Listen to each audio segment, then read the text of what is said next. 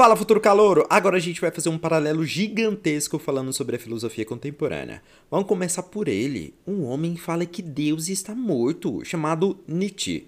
Dentro da teoria gigantesca desse filósofo, que é um pouquinho maluco, tá? Uma coisa que ao mesmo tempo é muito massa e muito importante é acerca do homem virtuoso. Para Nietzsche, o maluco, o homem virtuoso era o Superman, né? O super-homem, ou aquele que simplesmente não nega seus prazeres. Não se coloca em uma moral de escravo mas busca uma moral de senhor. Hum, filosofia massa. Isso porque na moral de escravo o homem sofre. E na moral do senhor, o homem é virtuoso. E essa é uma das linhas gerais do pensamento dele, de Nietzsche. Outra linha de pensamento extremamente importante são a dos filósofos existencialistas. Esse aqui é muito massa, véio. você vai ver que é muito legal. Para os filósofos existencialistas, a coisa principal do ser humano é sua essência, ou seja, a sua constituição de um ser. Para eles, olha, se liga só, presta atenção, isso aqui é muito massa, velho. Nós somos extremamente diferentes dos restantes dos animais, porque a gente consegue mudar a nossa essência. Por exemplo, um cachorrinho, né? Um cachorrinho bonitinho, ele passa a vida toda procurando alimento para viver, sem pensar e raciocinar sobre aquilo. Já a gente que é ser humano, não, velho, a gente consegue alterar a nossa realidade. Se você não quiser procurar alimento para viver, a culpa é sua, você consegue fazer isso. O cachorrinho não.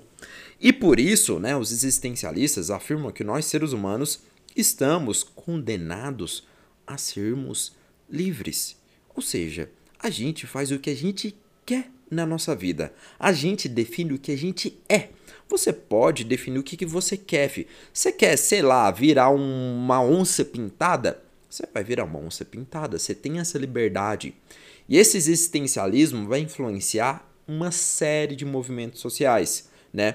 E principalmente o movimento feminista. Por exemplo, é com esse pensamento que Simone de Beauvoir vai criar sua teoria sobre o feminismo e a mulher. Porque, segundo ela, não se nasce mulher, torna-se mulher. E dessa forma, ser mulher não seria algo determinado pela biologia, e sim pela própria existência. Na sua obra, né, o do segundo sexo, Simone realiza uma crítica sobre o papel da mulher na sociedade, no mundo dominado pelo homem, e que interpreta esse mundo segundo os seus critérios e assim relega a mulher num papel de segundo sexo. Cara, pensa hoje, hoje já tem um machismo do caramba. Pensa isso lá no século XX, na metade do século XX. O machismo era muito maior do que hoje. Então a mulher ali no, no início, no meio do século XX, ela era muito colocada de lado. Por isso que a Simone ela faz esse livro do segundo sexo, porque é meio como se a mulher ela fosse deixada em segundo plano, ela não fosse valorizada. Nesse sentido, olha, véi, por isso que ela fala que não se nasce mulher, torna-se mulher, porque ela fala que a sociedade ela cria esse papel de mulher, essa mulher que ela vai ter a vida toda ter que cuidar de filho, ter que ficar no fogão. Enfim, essa mulher é criada pela sociedade. Ela não tem essa liberdade por conta dessa sociedade que faz com que ela se torne o segundo sexo. É muito massa esse livro. E por fim, a gente vai falar sobre Hannah Arendt, né? E a banalidade do mal. Isso, inclusive, me lembra um filme, né? Um filme sobre um nazista. Tava assistindo esse filme sobre o nazista, e aí o cara ele meio que fugiu ali, né? Ele era um, meio que um general, filme de ficção científica, obviamente. Ele era meio que um general ali do nazismo. Ele fugiu para os Estados Unidos. Piriri para lá, formar uma família, pererá, para lá. Aí, um belo dia, a mulher vira para ele e fala assim: Caraca, ele é um nazista, piriri, parará, pá. Aí o neonazista, ele vai lá, né, pega a arma dele e mata todo mundo e começa lá a falar, tipo, um monte de coisa. Ai, que eu sou mal, que eu gosto de fazer o mal, que é isso. Só que esse filme, é uma grande porcaria. Porque não é isso que é um nazista. Entende, ó? A gente vai entender o que é um nazista a partir de Hannah Arendt, né? Quando a Hannah Arendt ela foi cobrir o julgamento do general nazista, que não é o do filme, todo mundo acreditava que ele era literalmente um monstro. E ela fala o seguinte, véi, esse cara aqui não é um monstro. Ele é um ser humano qualquer. Isso porque ela percebeu que por meio do depoimento dele, ele não tinha nenhuma reflexão crítica do que ele fez. O general ele falava o seguinte: Olha, meu irmão, eu era um membro de um estado, pai. Eu servia a hierarquia daquele estado, meu irmão. Eu obedeci à lei daquele momento. Ou seja, né? O que esse monstro, né? Não monstro, mas o que, que esse general falou? Ele banalizou um mal. Ele simplesmente não refletiu sobre as suas ações e as ações que o Estado nazista estava exigindo. Ele agiu de uma forma de absoluta obediência e hierarquia que tinha ali naquela burocratização.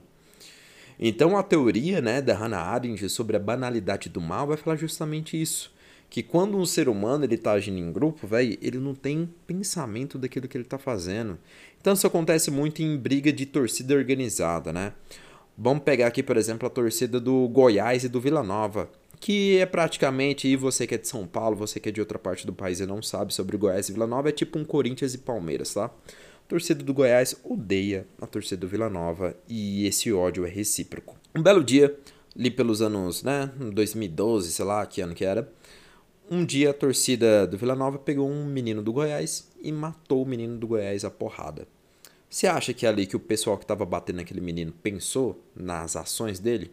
Ou só fez porque simplesmente estava fazendo ali no grupo e ele achava que era certo? Pensa um pouquinho sobre isso. Vou deixar essa pergunta em aberto e você vai responder para si mesmo. E essas brigas né, de torcida organizada acontecem muito pelo país. E é justamente isso que a gente vê, né? Essa questão da banalidade do mal. Beleza, futuro calor? Ó, a gente falou sobre Nietzsche, né, esse psicopata que falava sobre o homem virtuoso. A gente falou sobre o existencialismo, né, de Jean Paul Sartre. A gente falou sobre Simone de Beauvoir, sobre o feminismo e sobre Ana Arendt da banalização do mal. Beleza? Beijinho para você, bons estudos e até o próximo. Tchau, tchau.